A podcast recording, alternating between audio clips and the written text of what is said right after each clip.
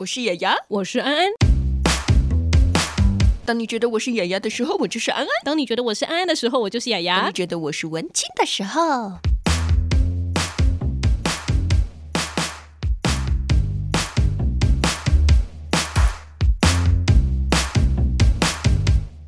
大家好，欢迎收听今天的别叫我文青，我是安安，我是雅雅。大家有前几天有没有看我们在那个全民嘴俱乐部的 live podcast？哎，等一下，好像不是前几天，是上上礼拜了。那个时候还正在冬奥的时候。哇，大家其实都还在看冬奥，没有在看我们。怎么可以这样？我们还用心剪的花絮呢。真的，我觉得是被焦哥呛好呛。真的，我觉得那一场还蛮有趣的。然后我们第一次办这样 live podcast 的跨界对谈，希望大家会喜欢。然后。之后，如果有更多有趣的议题，或者是可以对谈的人，我们希望可以再多办几场。那你要跟那个老板说，老板，我还想开 live Park 希望让大家感受到那个安放心灵的力量。是的，其实我们今天的来宾也给大家满满的疗愈感。对，她本身就是一个疗愈系女子，我觉得。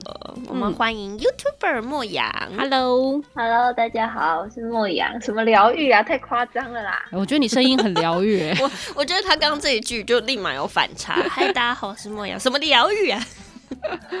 超可爱的。因为因为你不觉得你讲话的时候就是很温柔的感觉，就让人家觉得很疗愈、清新派这样子。谢谢你们的厚待。如果是我被这样子大力的赞美，我应该也会觉得不知道回你什么好。为什么？你如果大力赞美我，我一定会说谢谢。我也这么觉得。好吧，我觉得先让莫阳跟大家简单的自我介绍好了。虽然莫阳应该应该不太需要跟大家自我介绍。好啊，Hello，大家好，我是莫阳。我主要是一个 YouTuber，但是偶尔会兼职做整理师，这是一个比较新兴的职业。那同时主要都是在讲断舍离、极简主义、整理收纳，还有自己个人的故事之类的为主。对，我的 YouTube 跟 IG 主要都是在讲这几个 hashtag 的主题。莫阳在做 YouTuber 之前有做过什么样的工作吗？啊，我以前是一个电商公司，在做婴幼儿品牌的，我是里面的广告剪辑师。哦，然后剪一剪就把自己剪到那个 YouTube 的影片里面了。哎、欸，对啊，如果真的很仔细的去查的话，可以看到我在 YouTube 上面介绍的是婴幼儿产品。其实我一开始认识到莫阳的时候，是有一个哭得很惨的影片，啊 就是那个被偷的很惨的影片吧？对。在欧洲被偷惨的故事。对啊，我现在去看是已经三百多万人看过那一支影片了，还在上升当中。所以那一支影片是你第一次在新闻上看到它吗？还是因为其实那那支影片发了之后，算还蛮久的，之后被新闻有转发了一下。我一开始发的时候完全没有想到会变成这种结果，因为被偷的时候是五月，但是我九月才剪出来。我本来想说就是一个。跟粉丝聊以前辛酸史的一个感觉，结果不知道为什么就变成这样，我也很惊吓。可是我觉得，其实透过那样子的影片，然后后来大家去认识到一直以来后面的这些发这些不同的系列啊内容，其实对我来说真的是看到莫阳有一路在成长的感觉。哦，你是看着他长大的吗？哎，不可以这样讲。有啦，就是有差，我都觉得变很多啦。对啊，而且因为你中间还有做一些有趣的实验，比如说你有去做牙套。然后把牙套拔掉之后，嗯、然后就整个焕然一新的感觉，等等等，真的有 从外形上，然后到你讲话的方式，还有你最近这几年接触的议题，就慢慢的感觉比较不一样，比较稳重一点这样。对，我算是有在转型的一个频道，嗯，就是从最开始做到中间到现在，其实我我自己觉得总共转了两三次，哎，就是。第一次是比较直接的，就是从欧洲直接跳到现在极简，这样看起来还蛮直接。可是其实中间还有做像饮食啊，就是食谱之类的分享，然后后面要从纯粹讲极简跟断舍离，再接续接到整理收纳，这个也算是一个小转。对，所以我自己觉得总共是一大转，然后好几个小转这样。是不是在做 YouTube 的这个频道过程当中，会一直不断去尝试很多看似什么样子的影片是会让更多人认识你的吗？还是其实你一直以来做 YouTuber 影片的时候，比较像是在记录自己的生活？记录生活是一开始的时候是主要是围绕着我的生活，但是后来为了要让频道比较定下来，嗯、所以就会比较。专注在做整理收纳、极简断舍离这几个议题上面，它当然是记录我的生活，但是因为 YouTube 是一个很长时间的经营，所以但有的时候不知道要分享什么生活上的东西，可能就会偏向是分享一些知识上啊，或者是真的你额外去做的一些事情。如果真的是记录我的生活的话，可能就不会有后续这些什么整理收纳，或是去谁家开箱这种。这种有的时候比较像是开创更多让大家感兴趣的主题。其实这几年断舍离的这个议题也真的算是蛮行的，超级啊！我有看到莫阳他自己有拍了一些影片，也确实影响很多人呢。就是有收集网友们的照片，你的房间 before 跟 after 的大改变。嗯、我想说，哇，大家真的是很有意义。力耶，拍拍之前的那个房间很恐怖的，然后他们都可以把它整理得干干净净，所以最近这个风气真的还蛮盛行的。莫阳自己呢，为什么会接触到断舍离这个主题呢？我当初是从欧洲回国的时候，然后东西要带回台湾，嗯、但是我以前太会买，真的很夸张的那种地步，就带不回来。对啊，那带不回来，你没有用，你要学会断舍离。我想说这是什么东西，就有上网查一下，才发现，哎，这个在国外是一个蛮盛行，或者是已经众所周知的一种生活方式，就是用减法来过生活。那个时候其实一开始没有很清楚，只是觉得哦，自己的房间、自己的行李、自己的生活空间真的是蛮乱的，然后很没有质感。对啊，那就想要说，在看可不可以在工作之前的最后一个暑假做一些调整。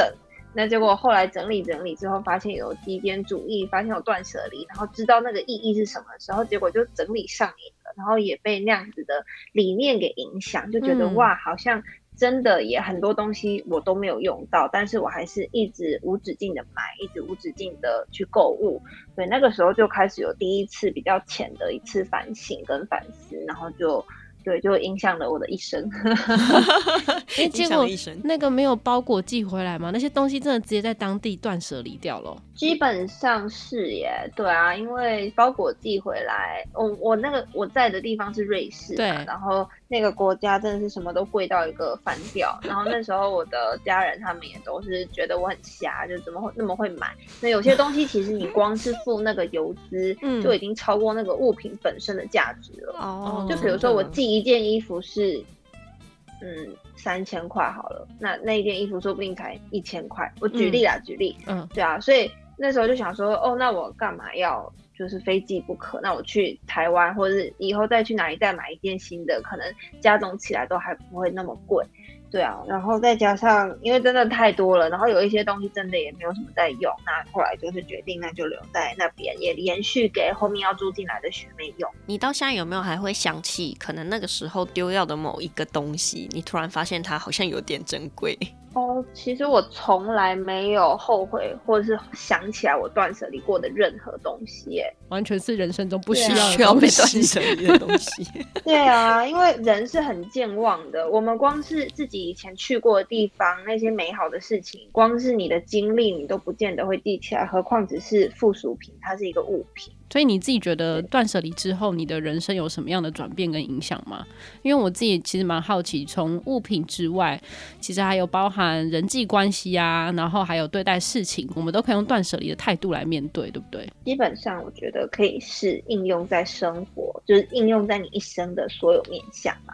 对，那如果说要改变我最多的，除了物质以外的话，我觉得是自信哎、欸。因为以前就是太不了解自己喜欢、适合跟实际要用的是什么，所以就无止境的一直买，嗯、看到别人有什么就会哇想要啊、羡慕啊，然后就会掏钱买嘛。嗯，那现在因为很清楚自己到底适合跟需要的是什么，所以。你自己有的东西都非常的适合你的时候，你就会觉得浑身散发出一种很满足跟很自信的感觉。我可以举一个例子，就是我们每个人一定都会有一天穿某一套衣服出门的时候，觉得哇，自己今天好奇怪哦，然后很想要回家把这套换掉，或是有点后悔今天怎么会穿这一套出门等等，会觉得哎，今天镜子里的自己看起来怪怪的。但是你一定也会有某几天，你穿某一套衣服出门的时候，你觉得你今天超美的，你今天美极了，状态很好。那我觉得极简跟断舍离就是让你有百分之百的时间都是后者，就是你每天出去都觉得哇，我今天 perfect 这样子。对，你不再会有一大堆很不稳定的状态，我觉得这个带给人的自信跟满足、安定感是蛮强烈的，这也是极简带给我蛮大的转变之一。嗯，其实我曾经啊，就是被我的朋友影响到极简的这个议题，然后我在那一次的整理房间里面，我简直像是搬家一样 整整理掉了大概快要二十袋的垃圾，二十袋的衣服吗？不止，就是从衣服到生活用品，然后就空了许多。从断舍离中间去发现自己到底什么样的样子。那人际关系上呢？你有没有因为这样子的信念改变了你在人际交往上的断舍离呢？人际上我自己实践的部分比较少，但是唯一有做的就是我会把社群上面的名单嘛，对，我会做一个数量的控制。嗯、比如说，如果嗯、呃，大家如果眼睛比较尖的话，我的 IG 上面的追踪人数大概已经好几个月都卡在一模一样的数字，就是永远都是只有追踪三百五十个人。嗯、只要一再有新的追踪，我就会再退掉一个以前的某一个账号。哦、对，因为我觉得我自己可以关注的量，可以接收到的资讯差不多就是这个数字上下，再太多我可能就会 lost 掉一些我以前追踪的人。等等的，所以我觉得我的数量可以控管在那个范围之内，就有点像是控管物品，就是一物进一物出的概念。嗯嗯、所以我对于比如说 Instagram 上面的追踪人数，也就会控制在这个数量里面。所以我会定期的去看一下有哪一些账号，我可能跟他已经没有交集了。对，那个退掉、退追踪，不是只说我讨厌你了，而是我们不会在这个社群软体上面有交流。对，那我就会觉得我们可以透过别的方式交流等等的都没有问题，也不是说退了就没办法联系，嗯，对，只是说我暂时不会用这样子的方式来接收到你的讯息，因为我们不熟或者我们不会交流，对，所以就把他们 cancel 掉。这大概是我人际关系做的一个统整，然后还有包括 Line 的名单上面啊，也是就是该退的群组会退退，然后好友数跟好友的名称全部会做统一归类分类跟筛选。哇，那那个挤到那三百五十名里面算是 VVIP 耶。算是莫阳的 VVIP，应该就是我近期在关注的是人事物，就是这些啦，嗯、也不是说 VVIP 不敢不敢。到时候大家都去翻那个莫阳的三百五十里面到底有谁？哎、欸，那如果是那如果是爱情上呢？因为像。我自己以前就有一个癖好，虽然现在没有啦。以前的癖好就是喜欢把 就是男朋友送的东西啊，都放在某个盒子里面，哦、然后分手之后那个盒子就把整个盒子还给他。没有没有，我不会还，我一样就放着，所以家里就有几个盒子。好失礼哟，搞得好像什么东西一样。对啊，我就是整理，对，遗物整理师这样，就是会把它收集起来。你可能平常就不会再用到，但是它又是有纪念价值的东西，我就把它收在盒子里面放。好，我觉得这边要就是科普一下，雅雅是一个文物控，她觉得丢掉很多东西都觉得很可惜，因为她就是觉得这些东西以后都可以变成文物。没有没有没有，我现在要澄清一下，因为我自从接触了断舍离之后，我家里也是整理的很干净，但是就是以前旧家就会想要把那个回忆的部分留在那个地方。这个我觉得你可以请教一下莫阳，对啊，要怎么回忆物品？关于爱情的处理方式。好，我们先讲爱情好了。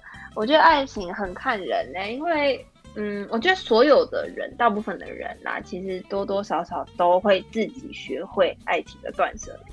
我自己觉得，因为很多时候你不觉得就是时间会冲淡你以前的过去，所以你渐渐就会放下了。嗯嗯，所以这个部分我没有特别钻研，因为其实我觉得每个人都会，他不见得要会断舍离或是极简，可是他有办法做到放下以前的男朋友、女朋友。嗯，对，我觉得这是时间上会带给人的本来就会有的历练跟改变，所以这个部分我很少去谈，因为我觉得这个时间久了，大家就都会了，不用特别去讲什么的。嗯、对，但是如果说是比如说回忆啊，你自己的珍藏物啊什么的，我觉得。嗯、呃，可以用小盒子摆起来，确实是蛮好的做法。因为这些东西不会是你日常的必需品或是常用的东西，所以你一定不会把它摆在最常拿到、很好拿到的地方，因为这样反而会阻碍你真的要拿的那些东西的位置。嗯，所以像这种回忆收藏的东西，就是好好的把它们收集起来，分类好，然后放在一个不会损坏它们的，比如说盒子里面，然后做好好的保存。嗯、那这个物品你基本上你可以控管一些数量。因为比如说你有十种回忆，你难道要留十个盒子吗？那如果你这一生活到一百岁，难道你要留一千个盒子吗？嗯，那一千个盒子里面，你要怎么样去记得哪一个盒子里面有什么？所以这些东西一定是要精挑细选的，你不能有一点点不舍，或是你有一点点就是很很无所谓的回忆，你就把它们列入你的回忆区，因为这样一定会。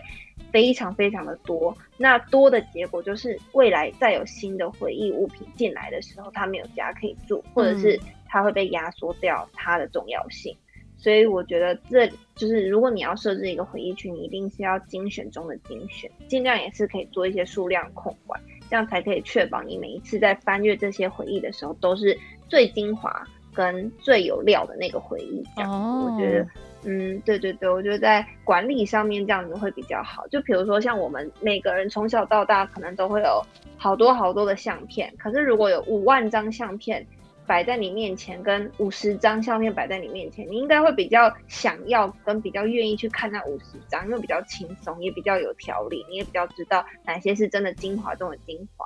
那这也是现在人可能比较需要训练的，因为我们有手机之后随便乱拍就是一百张，就是然后、嗯、就是爆炸。那你未来要再翻手机的时候，你就没有办法很快速的去抓取你那些精华中的精华，你不知道哪一些到底才是人生的重要的一些点、一些 moment，对啊。嗯、所以我觉得这个也都是平常要去精选的事情，要平常要做啦。刚莫阳提到一个很好的概念，嗯、其实人生是有限的。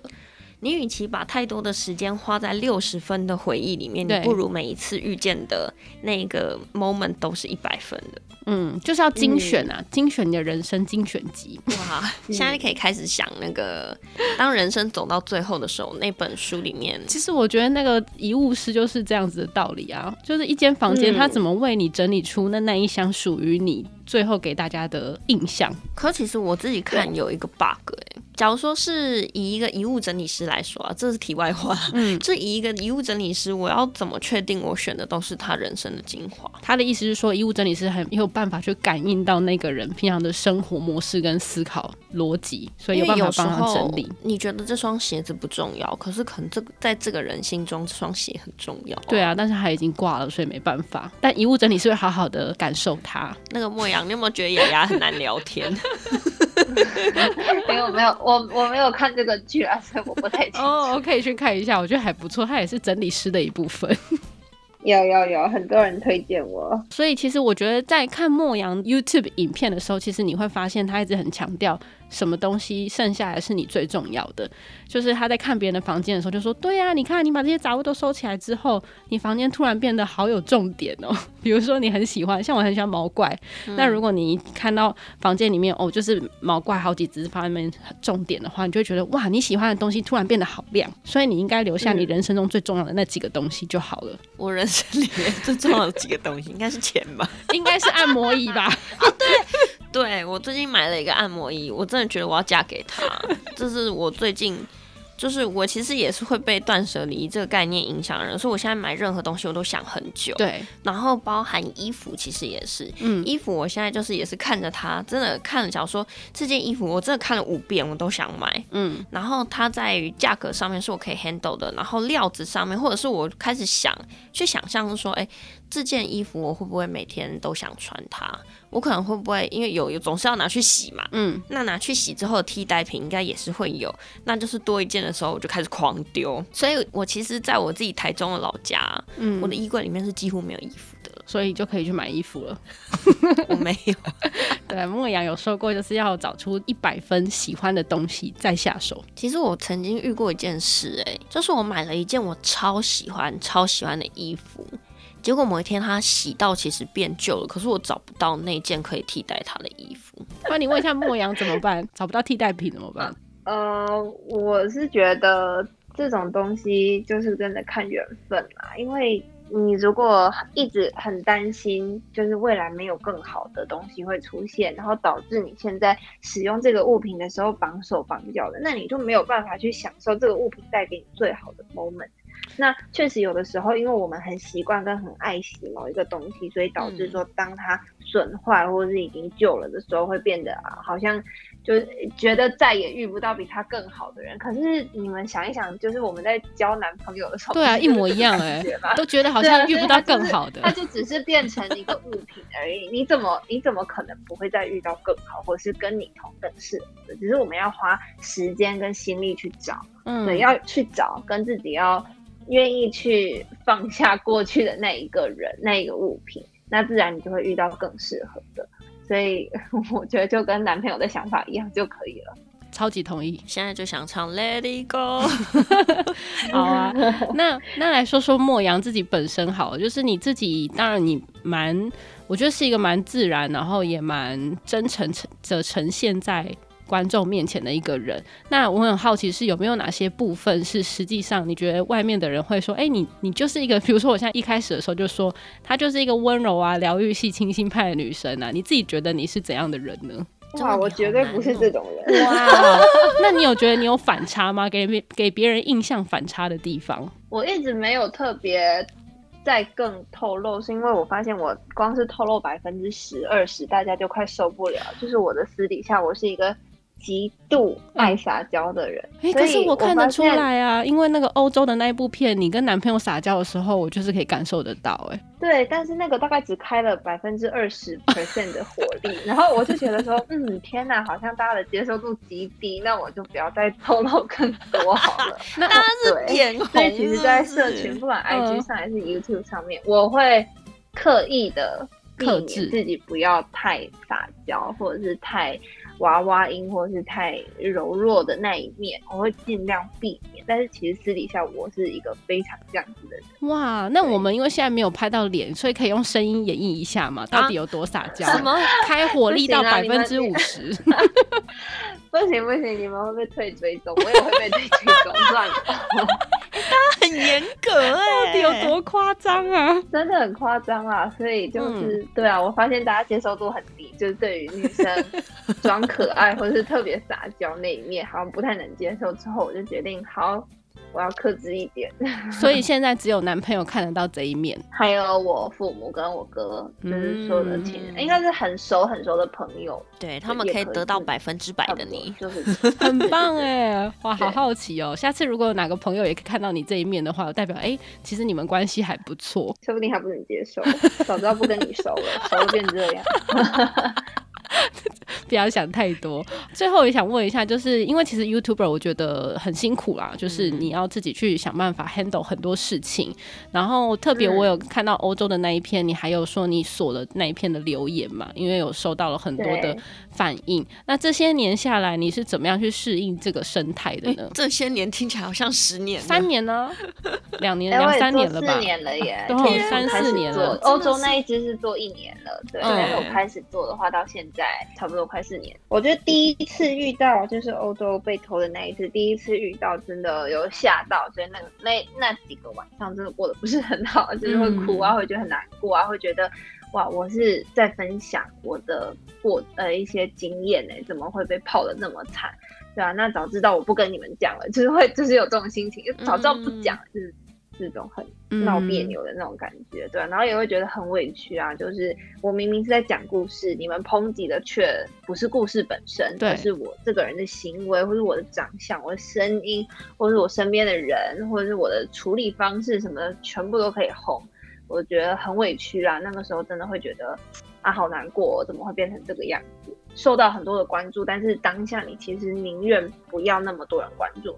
明明做 YouTuber 你是想红的，嗯、可是在那个真的红起来的 moment，你是觉得早知道我就不要红了，嗯，因为很难过，对啊。那后来其实心脏有越练越大颗啦，就是你常常就是无意间、无意间的就看到那一些比较负面的留言什么的，其实无形中、无形中都是在训练你的心态，要更宽容，要更怎么讲？我觉得 YouTuber 有点像服务业，因为印象中好像是志奇七七有讲过，他说我们这个职业就是荧幕上前的嘛，所以。嗯，难免会有点受到大家的放大检视或是讨论舆论，那这个是我们职业的一个部分，所以你只能说你不同意那些酸民，但是你必须要接受，你也不要去删留言那些的，对，就是让大家都有自由批评你、去讨论你的机会，这没关系，没问题。对，那我后来会比较倾向于我遇到任何的负面声浪或者酸民什么的，我会。看我都会看，但是我会等一下跟晚一点点再回。嗯、如果不是那么必要，急着立刻去回馈的话，我会等一下跟晚一点再回。因为其实这都会有助于你处理的时候更圆融一点，你不会那么冲动。嗯，所以看到的时候就是放放一下。对，那我自己有发现，因为我就是这样子放一下之后，我第二次再看，然后再回应的时候，我会理性跟。高情商非常非常的多，嗯，然后一定会有很多人在刷你的留言区，或者是在看你怎么处理这件事情的。所以当他们发现哇，你处理的方式 EQ 很高，情商很高，他们对你的评价就会越高。所以 YouTuber 其实看长远一点的话，它是一个在。看谁可以经营更久的一个职业吧，所以你就想这些负面评论、负面的东西，然后你用高 EQ 来回馈，别人给你评价越高，是不是你未来在走的时候，你的评价就会越好？所以有点像是看远一点来处理现在的这个烫手山芋这样的感觉。嗯，嗯，同意同意，自己心里要放宽心。然后去接受这些事情之外，还要有应对进退、合宜的处理方式。嗯、下次对这些酸民啊，你就直接撒娇给他看，哦，吓死他们！你别来是吗？退散。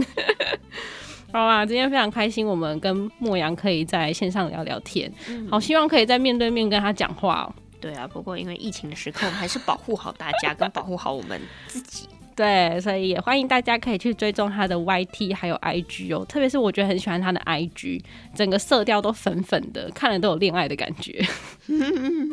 好啦，那我们今天谢谢牧羊，谢谢大家收听，拜拜拜，谢谢安丫丫，拜拜，拜拜。